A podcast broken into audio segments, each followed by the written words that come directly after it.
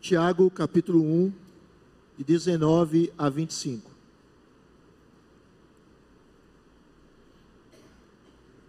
Sabeis estas coisas, meus amados irmãos.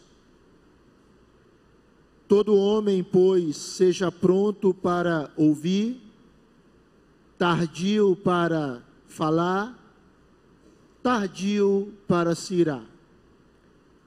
Porque a ira do homem não produz a justiça de Deus.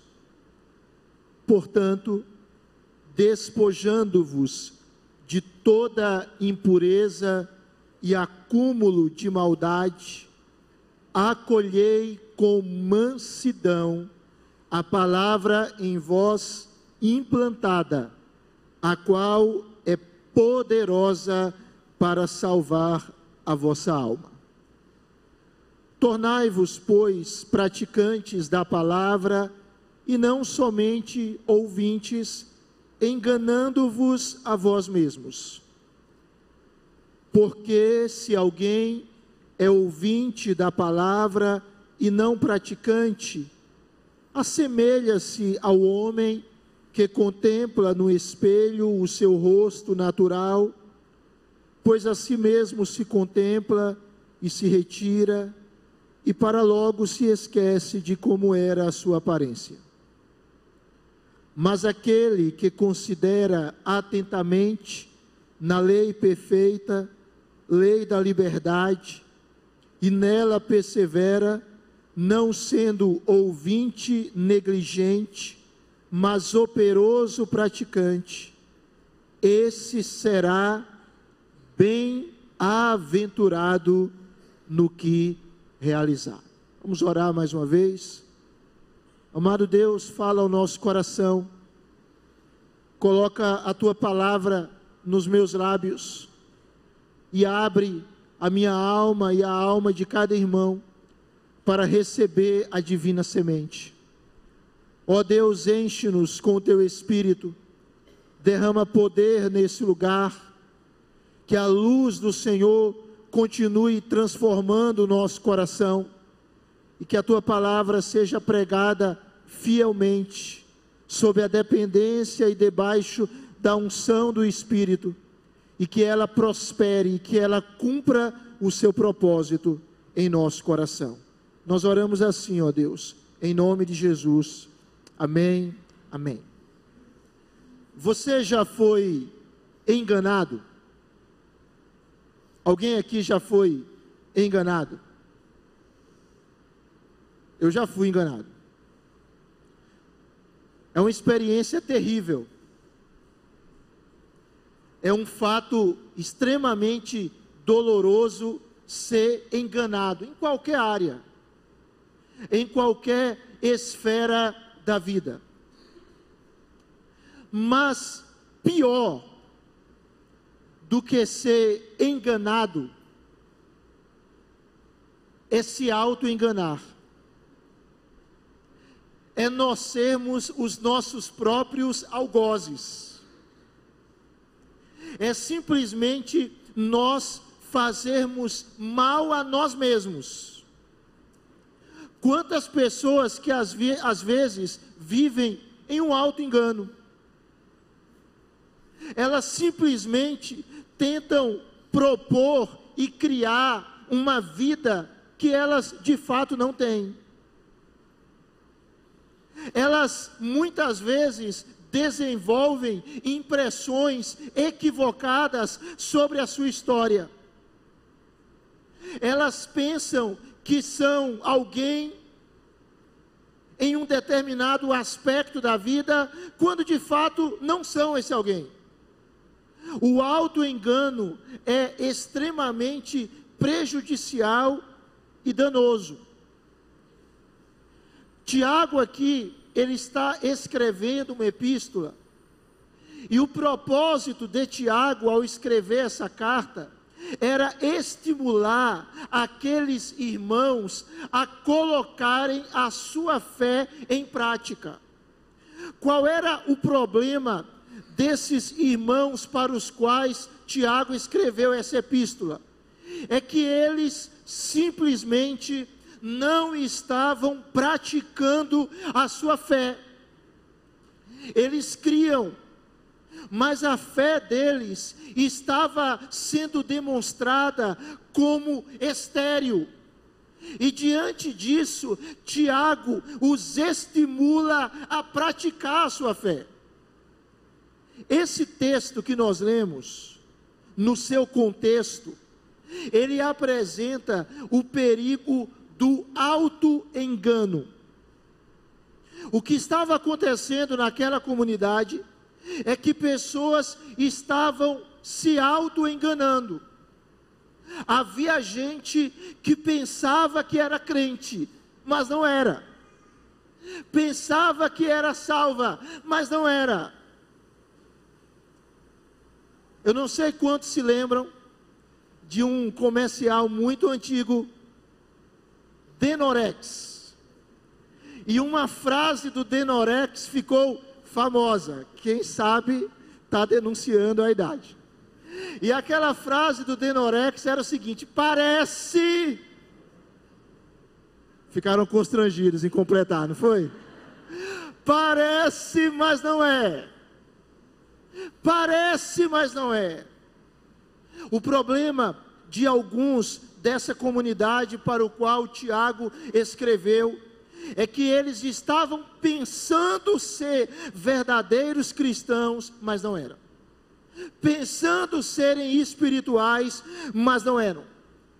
E Tiago então, ele apresenta qual a solução para o auto engano. Ou seja, qual é o único meio, a única forma de vida para nós não nos auto-enganarmos, para nós não sabotarmos a nossa história, para nós não andarmos em uma estrada achando que aquela estrada é correta, mas ela não é. Tiago diz que para vencermos o auto-engano, nós precisamos ter uma vida centrada na palavra de Deus.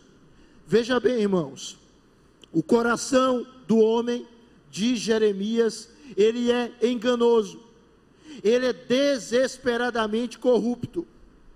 Tanto que o Senhor, quando nos salva, espiritualmente falando, Ele nos dá um novo coração, uma nova natureza, uma nova vida porque o nosso coração, naturalmente, ele é enganoso.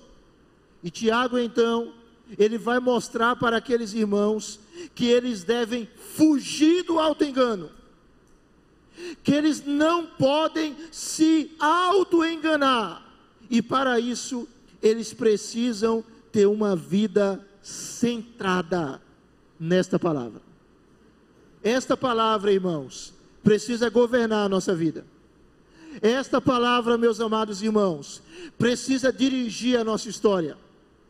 Nós não somos o que achamos que somos, nós não somos o que pensamos que somos, nós não somos o que os outros dizem que somos, nós somos o que a palavra de Deus, o que a verdade do Senhor diz que nós somos o que fazer para não se enganar.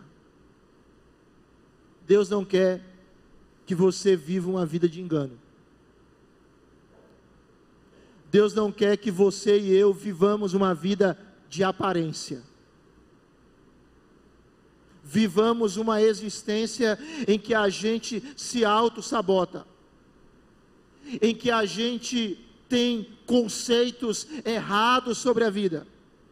Deus não deseja isso. E para sermos livrados do alto engano, nós precisamos ter uma vida focada na palavra.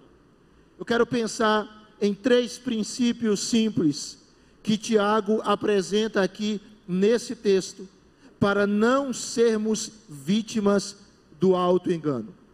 Primeiro princípio está no verso 19 e verso 20. Tiago diz que para nos livrarmos do alto engano, nós precisamos ouvir a palavra de Deus.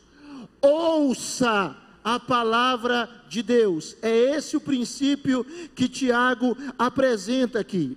Veja bem, amados irmãos, Tiago, ele mostra nesse texto, olha aí na sua Bíblia, versículo de número 19, ele diz: Sabeis estas coisas, meus amados irmãos, ele fala de forma carinhosa para aqueles cristãos. Todo homem, pois, seja o que? Pronto, pronto para ouvir, pronto para ouvir, tardio para falar, tardio para se irá. A ideia aqui do texto é que os crentes precisam ser prontos a ouvir a palavra de Deus e menos dispostos a se precipitar em palavras faladas sem reflexão. É esta a ideia que Tiago tenta apresentar. Observe comigo, por favor.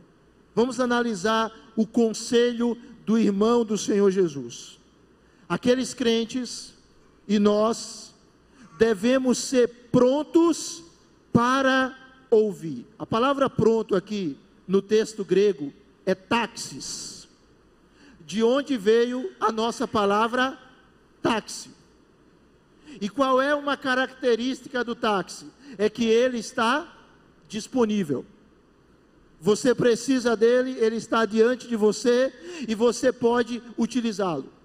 Literalmente, essa palavra pronto significa rápido. Rápido. Tiago está dizendo: nós precisamos estar prontos, sermos rápidos para ouvir a palavra do Senhor.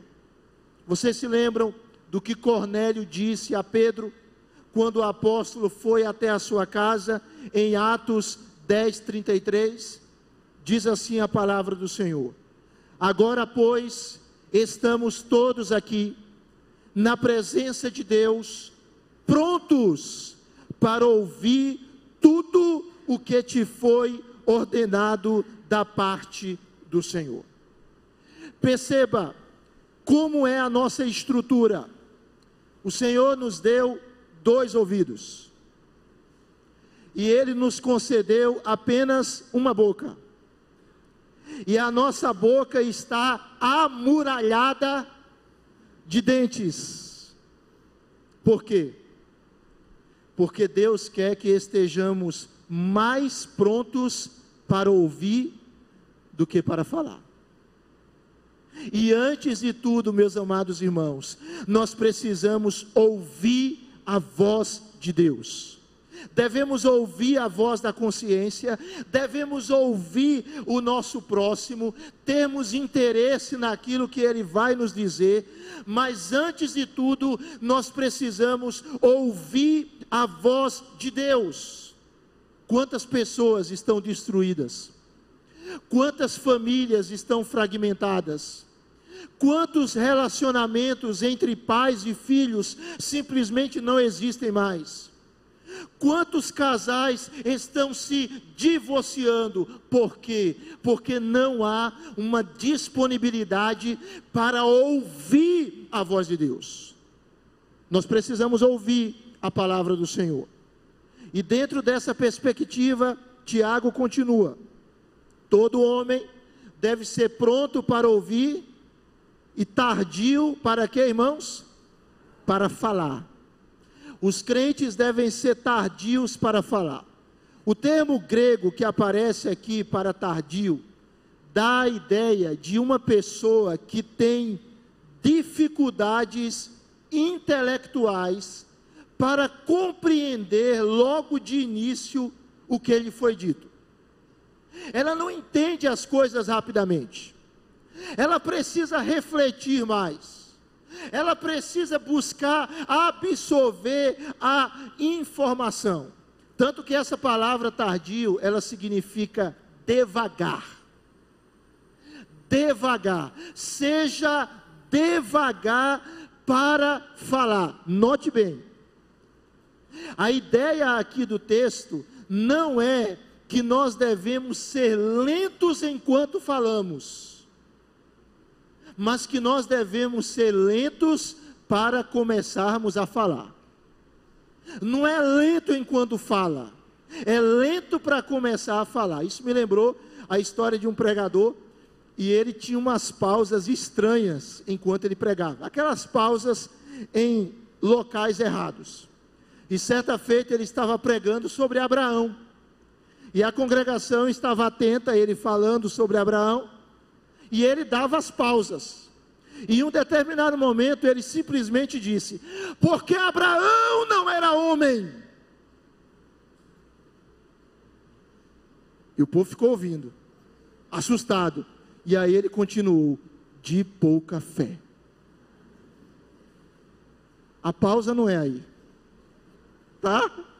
A pausa não é aí. Então a ideia aqui do texto não é lento enquanto fala, é lento para começar a falar. Ou seja, Tiago está dizendo o seguinte: que nós devemos refletir antes de falarmos. Presta atenção. Todos nós falamos. Todos nós nos relacionamos. E a gente precisa fazer algumas perguntas básicas enquanto a gente conversa. Aquilo que a gente fala é oportuno? Aquilo que você fala, meu irmão, minha irmã, é oportuno? Aquilo que nós temos falado é abençoador? Aquilo que nós temos dito edifica? Transmite graça aos que ouvem? Aquilo que nós temos expressado é verdadeiro? Nós precisamos, como dizia o filósofo Sócrates, passarmos pela peneira aquilo que a gente fala. É tardio para falar. É o doutor John MacArthur, ele disse que em média as pessoas falam 18 mil palavras em um dia. Isso é o suficiente para preencher 54 páginas de um livro. Em um ano, esse montante vai ser suficiente para preencher 66 volumes de 800 páginas. Ou seja, se a gente escrevesse tudo aquilo que nós falamos, nós seríamos escritores de livros volumosos. O Dr. MacArthur ele continua dizendo que nós passamos um quinto do nosso tempo de vida falando. Mas nós precisamos ter cuidado naquilo que a gente fala. Às vezes nós podemos, com a nossa fala, ferir pessoas, machucar indivíduos. Olha o que diz Provérbios 10, 19: No muito falar, não falta transgressão, mas o que modera os lábios é prudente. Provérbios 18, 21 diz assim: A morte e a vida estão no poder da língua.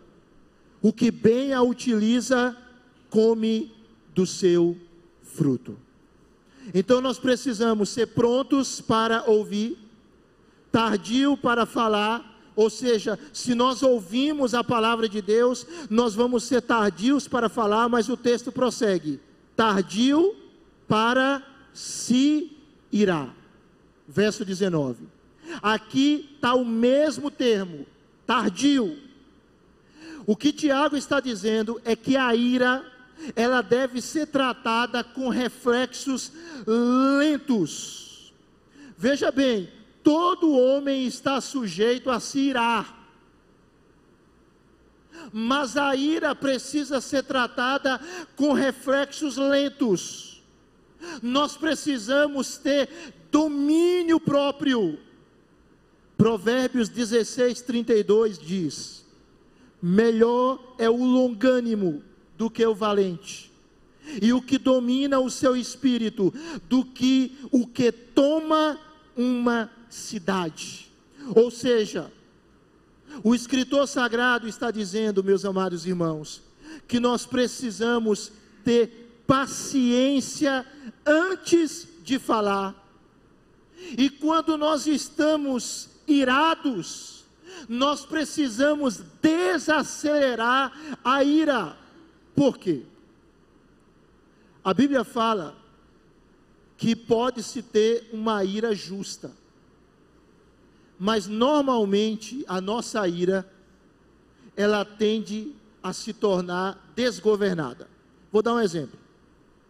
Imagine que você fique indignado com uma postura de algumas pessoas, porque são atitudes injustas, indignas, que desonram a Deus, que prejudicam o seu semelhante.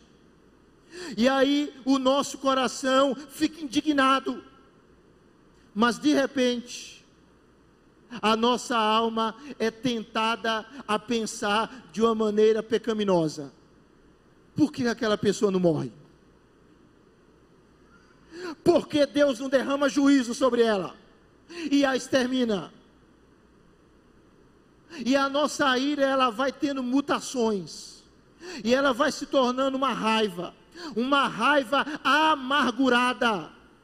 É por isso que o salmista, como também o apóstolo Paulo, diz: irai-vos e não pequeis. Por quê? Porque a ira tende a nos levar ao pecado. Só a ira de Deus, irmãos, é plenamente santa.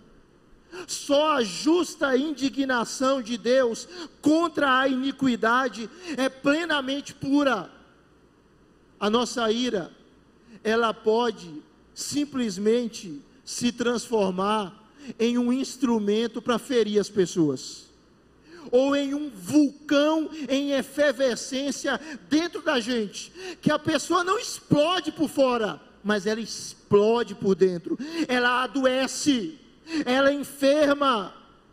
E Tiago diz: seja tardio para se irar, por quê? Verso 20, olhe na sua Bíblia, porque a ira do homem não o que, amados irmãos? Não produz a justiça de Deus. Ou seja, essa reação emocional do ser humano, essa insurreição da natureza humana contra alguém, contra alguma coisa, não produz a justiça de Deus. Por quê? Porque normalmente a ira do homem ela tem uma inclusão no seu conteúdo de ódio, de rancor, de raiva, de desejo de vingança. Diante disso, Tiago diz: a ira do homem, ela não produz a justiça de Deus. A ira do homem, ela descamba rapidamente para o pecado. Diante disso, Tiago diz: Todo homem seja pronto para ouvir, seja tardio para, para falar e seja tardio para se irar. Por quê? Porque a raiva humana não produz o que Deus aprova. Mas o texto continua.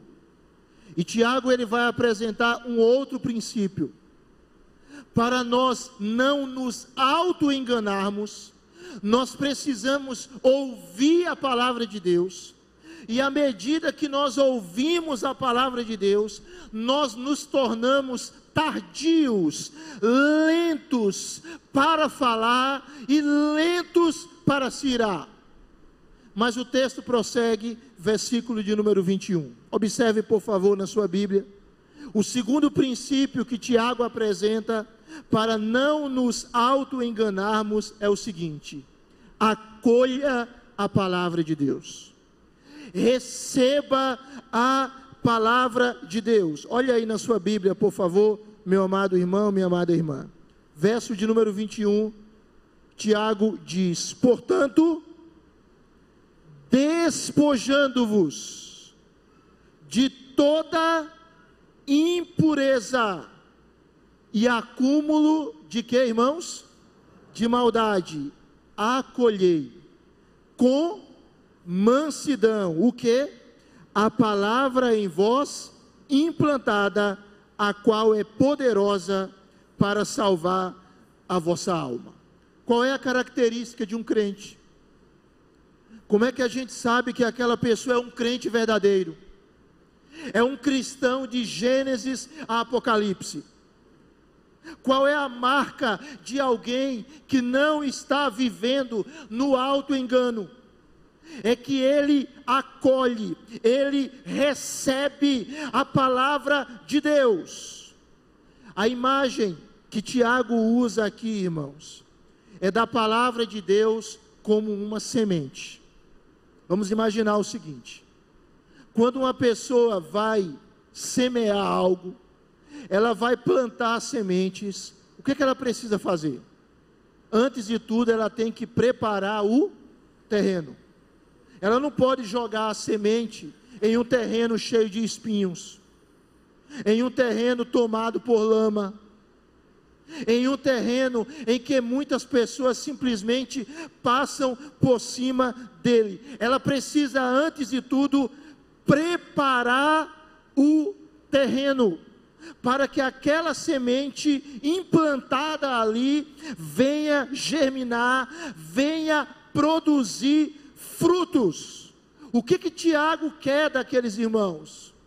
É que a palavra de Deus implantada neles, de fato, germine. Agora, perceba, como é que eles deveriam acolher a palavra? Primeiro, eles precisavam se preparar para tal. Versículo número 21. Despojando-vos. Essa palavra significa literalmente despir as roupas. Mas ela é apresentada aqui de uma maneira figurada, com o significado de renunciar, rejeitar. Então Tiago está dizendo o seguinte: rejeite tudo aquilo que impede que a palavra seja implantada em você e dê fruto. E o que é que nós devemos rejeitar? O texto continua. Primeiro, nós precisamos nos despojar de toda toda o que? Impureza. Toda impureza. Impureza aqui, irmãos, inclui não é somente, mas inclui impureza sexual. A impureza é apresentada como espinho, como uma erva daninha que impede da palavra semear, da palavra crescer. Perceba, às vezes pessoas não mudam de vida, não têm a sua história transformada, porque elas estão apegadas a determinados pecados, a manifestações de impureza, e elas não querem largar. Elas não têm a sua vida mudada, porque às vezes elas vivem na fornicação, no sexo entre solteiros, na pornografia, na masturbação, no adultério e em outros pecados na área sexual. E qual é a consequência disso? A palavra não é implantada no coração dela. A vida dela não muda, porque a impureza se torna uma erva daninha que impede a semente espiritual de germinar. O texto diz que nós precisamos nos despojar de outra coisa. Os irmãos estão aqui comigo? Olha aí, por favor, na sua Bíblia. Nós precisamos nos despojar de que, amados irmãos? Acúmulo de maldade ou de abundância de maldade. O texto está falando sobre todas as manifestações de maldade, de malignidade, de malícia, de desejo mal, de intenção de ferir alguém, de machucar alguém. Ou seja, tudo aquilo que é mal, tudo aquilo que é perverso, tudo aquilo que é maligno. Tiago diz: despoje-se disso. Meu amado irmão, minha amada irmã, Deus quer abençoar a nossa vida. Deus quer fazer maravilhas na nossa história. Deus quer dia após dia realizar milagres em nós. Mas o Senhor, ele fala através da sua palavra: despoje-se. Abandone renuncie coisas que impedem que a minha palavra seja implantada em vocês. Ou seja, há uma preparação para receber a palavra. Para que a palavra frutifique, há uma preparação. Ela é comparada aqui a uma semente. Os irmãos se lembram da parábola do semeador? Mateus 13.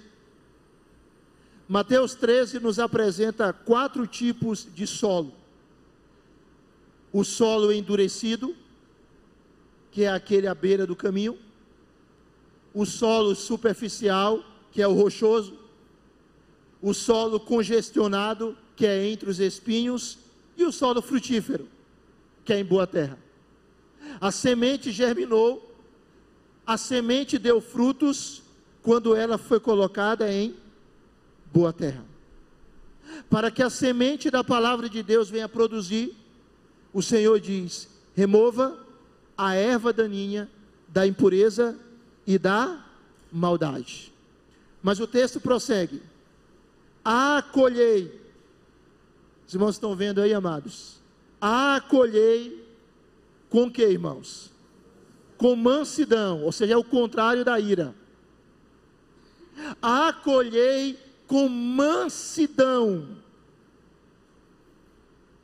a palavra em vós implantada, a qual é poderosa para salvar a vossa alma. Aleluia!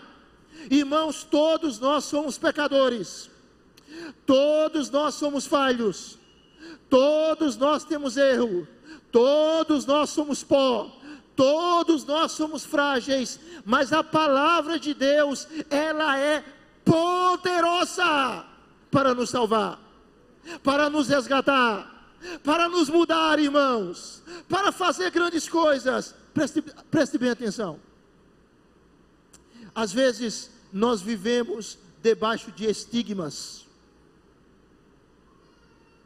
às vezes a gente pode olhar para o nosso contexto familiar ou o nosso ambiente social e a gente diz: Eu sou assim mesmo. Eu nasci assim. Eu cresci assim. Eu vou morrer assim, Gabriela. Pessoas que acham que a vida é assim.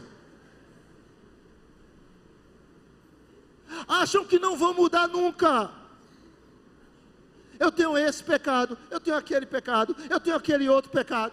O meu pai era assim, o meu avô era assim, meu bisavô era assim, minha mãe é assim, meu irmão é assim, meu tio é assim, minha tia é assim, na escola é assim, os meus familiares são assim, os meus amigos são desse jeito e eu sou assim. Mas creia que a palavra de Deus ela é poderosa para nos mudar. Ela é poderosa para nos salvar. Ela é poderosa para fazer aquilo para o que ela se destina.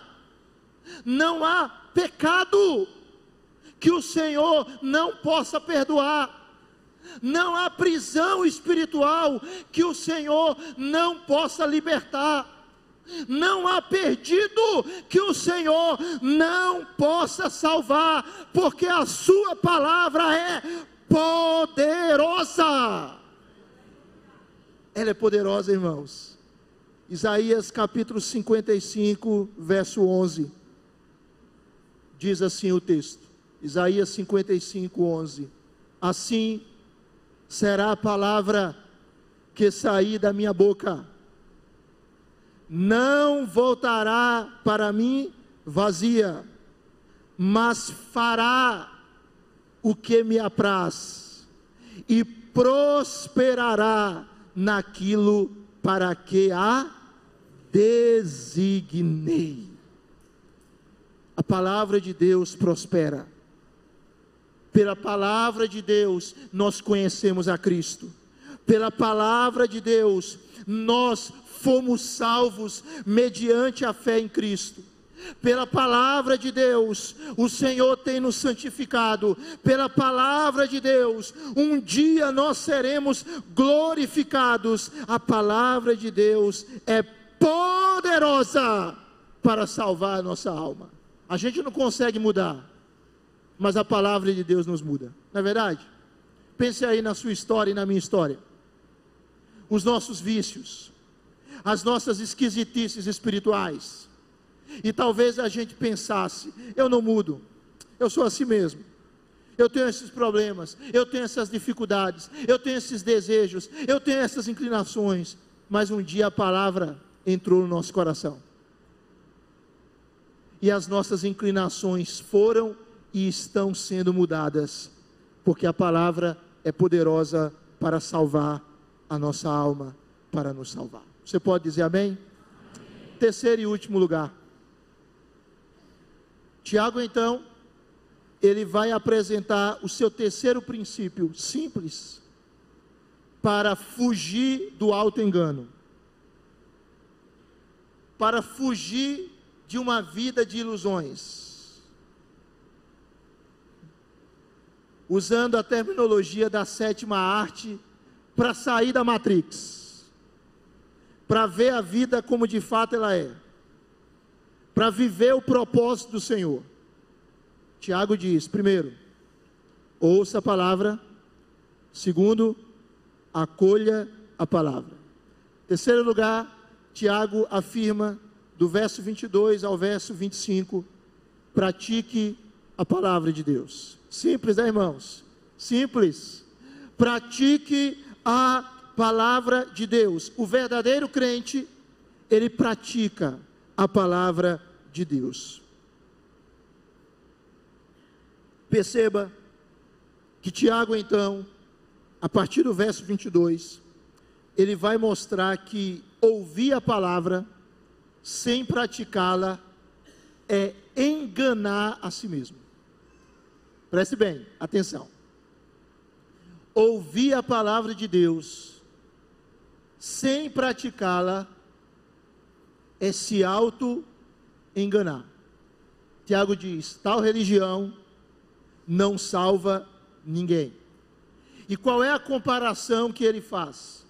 É de um homem que se olha no espelho, percebe como está o seu rosto, mas não toma qualquer providência para consertar, para ajustar alguns defeitos. É essa a imagem que Tiago mostra.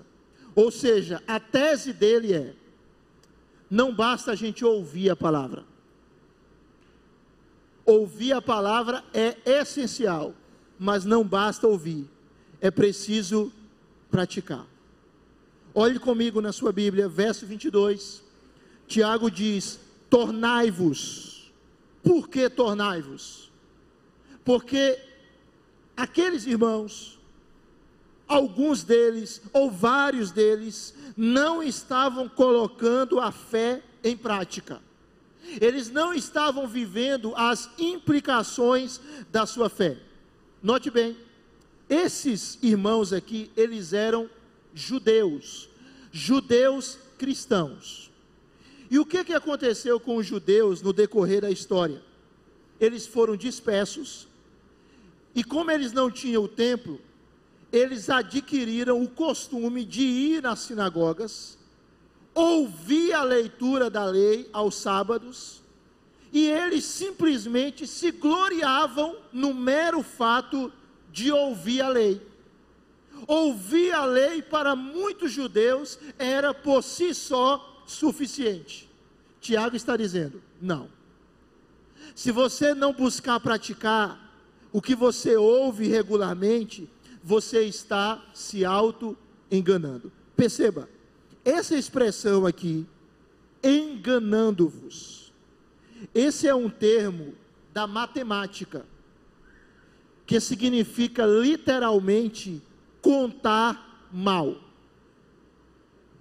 Era uma palavra usada na matemática para se referir a um erro de cálculo. Exemplo, a pessoa vai lá e soma 2 mais 2 e ela acha que é 5. 3 vezes 8 e ela acha que é 26.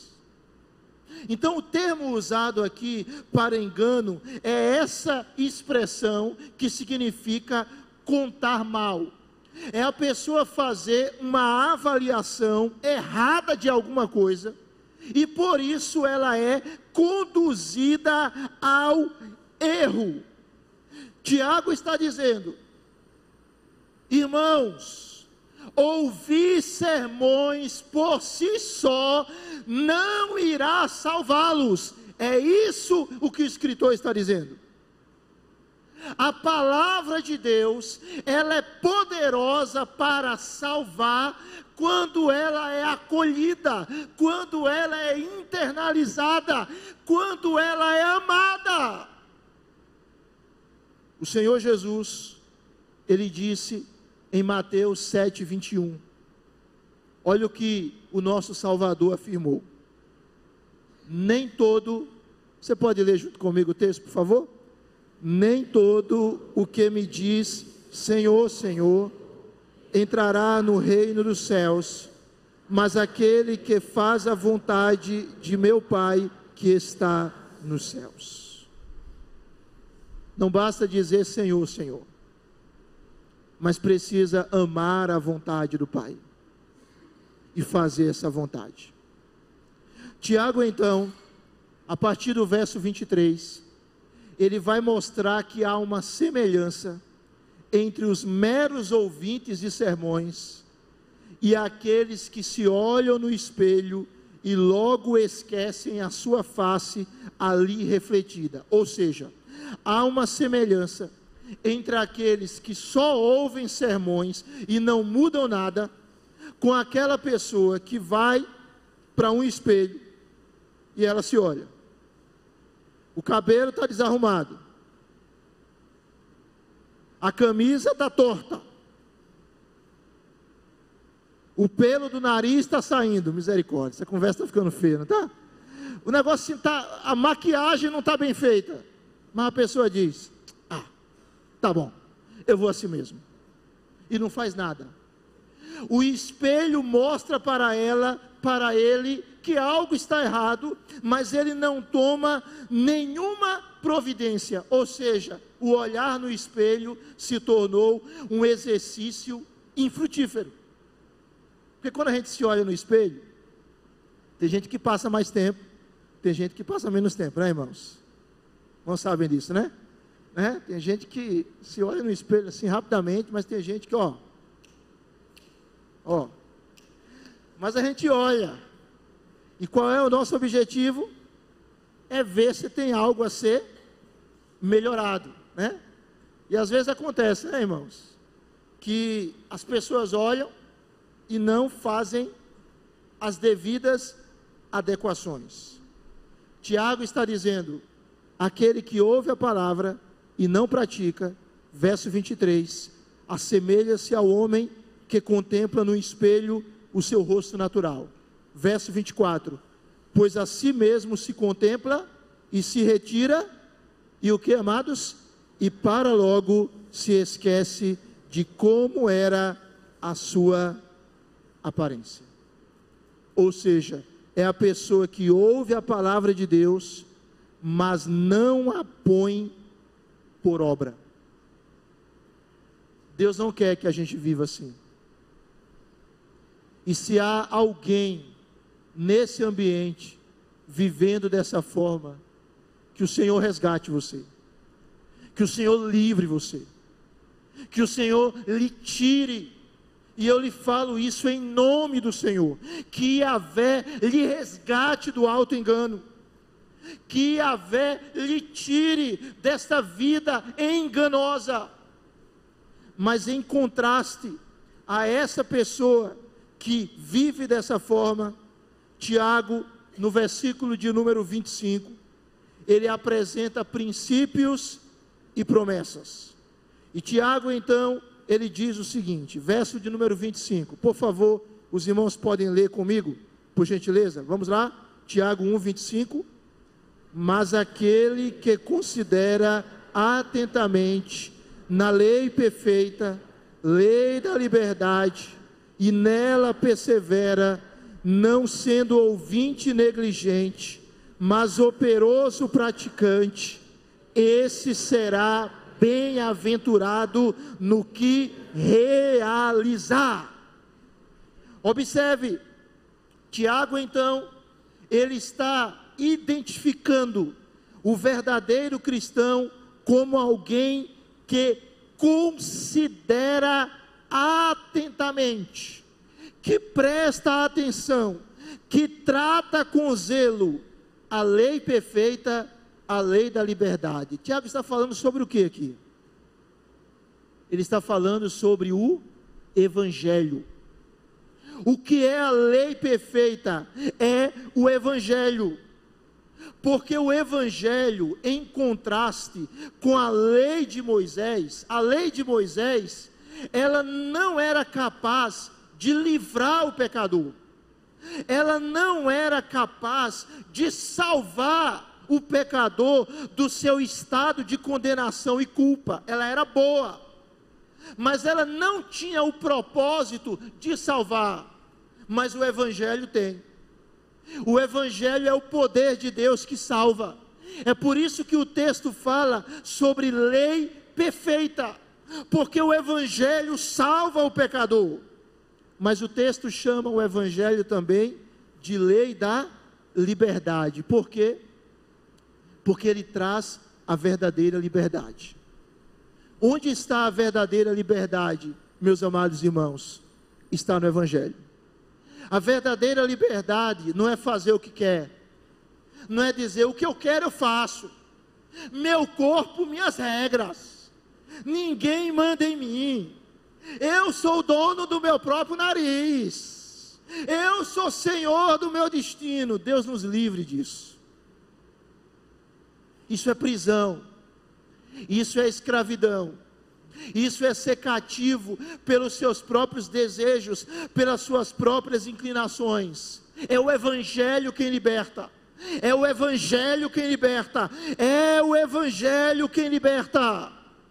O Senhor Jesus, ele disse: E conhecereis a verdade. João 8,32.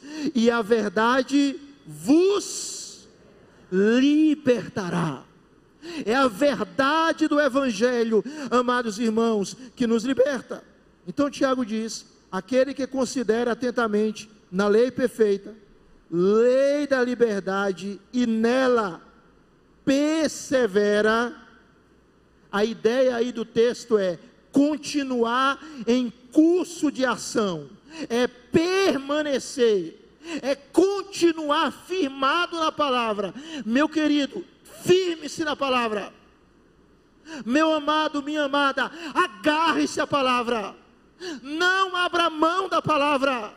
Não abandone a palavra. A palavra é preciosa. A palavra é mais doce do que o mel. A palavra é santa. A palavra é abençoada. A palavra é linda. A palavra de Deus permanece para sempre. A palavra de Deus é perfeita. A palavra de Deus lhe dá a verdadeira liberdade. Então, se apegue a essa palavra. Aquele que persevera nessa palavra, não sendo ouvinte o que? Negligente, mas o que? Operoso, operoso o que, amados irmãos? Praticante. Esse será o que? Bem-aventurado no que realizar. O caminho para o final. O que Tiago está nos mostrando é o seguinte: a pessoa que vive na palavra, a pessoa que ouve a palavra, que acolhe a palavra, e que pratique a palavra. E é importante que a gente entenda o seguinte: que nós ainda somos pecadores, que nós ainda falhamos, que nós ainda erramos. Mas houve alguém que cumpriu toda a lei em nosso lugar e morreu por nós para nos salvar, e esse alguém foi Jesus. Houve alguém que foi obediente totalmente à lei de Deus e que sofreu os horrores da morte em nosso lugar. E Jesus, pela obra do Espírito, os seus benefícios são aplicados a nós.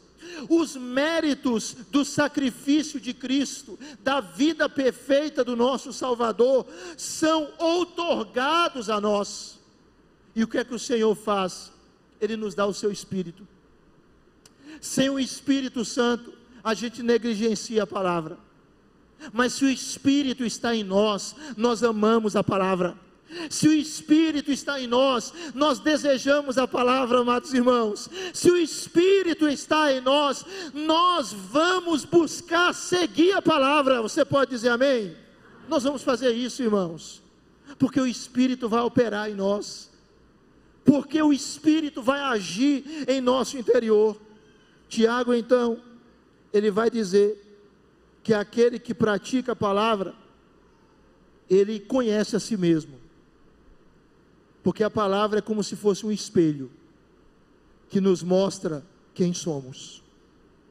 Tiago está dizendo que aquele que pratica a palavra é verdadeiramente livre, porque a palavra, o Evangelho de Cristo, é a lei da liberdade. E Tiago diz que aquele que pratica a palavra, ele é feliz ele é bem-aventurado no que realizar. Ele é bem-aventurado no que realizar. Ele é feliz. Onde está a felicidade? Está em Cristo. Onde está a felicidade? Está no Evangelho de Cristo, na lei perfeita, na lei da liberdade. E o texto diz que aquele que se submete a essa palavra, ele torna-se bem-aventurado, feliz em tudo aquilo que ele realiza. Salmo 1. Os irmãos se lembram desse texto? Salmo 1. Bem-aventurado, vamos ler juntos: o homem que não anda no conselho dos ímpios, não se detém no caminho dos pecadores nem se assenta na roda dos escarnecedores. Antes o seu prazer está na lei do Senhor, e na sua lei medita de dia e de noite. Ele é como árvore plantada junto à corrente de águas, que no devido tempo dá o seu fruto, e cuja folhagem não murcha, e tudo quanto ele faz será bem-sucedido. Quantos podem dizer amém? amém? A verdadeira felicidade não está no alto engano. A verdadeira felicidade está nesta palavra. A bem-aventurança não está em uma vida longe de Deus. A bem-aventurança está nesta palavra. O real contentamento não está em uma vida que negligencia a voz de Deus. O real contentamento está nessa palavra. Deus não lhe criou para você ser infeliz, ser infortunado, ser um desgraçado. Deus lhe criou, Deus formou você para que você experimente a verdadeira bem-aventurança, a genuína felicidade. E isso está na Sua palavra, e isso está nele. Seja feliz no Senhor, seja bem-aventurado no Senhor. Não se auto-engane. Deus tem felicidade para você. Vamos ficar de pé, amados irmãos.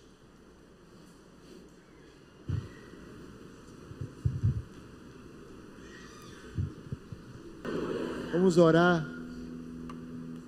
Que a bendita palavra do Senhor, meus queridos irmãos, esteja no nosso coração, como uma semente que germina, que dá frutos, que abençoa, que cura, que salva, que sara, que transforma. Que a palavra do Senhor não esteja na nossa história à beira do caminho, nem um solo rochoso, nem entre espinhos,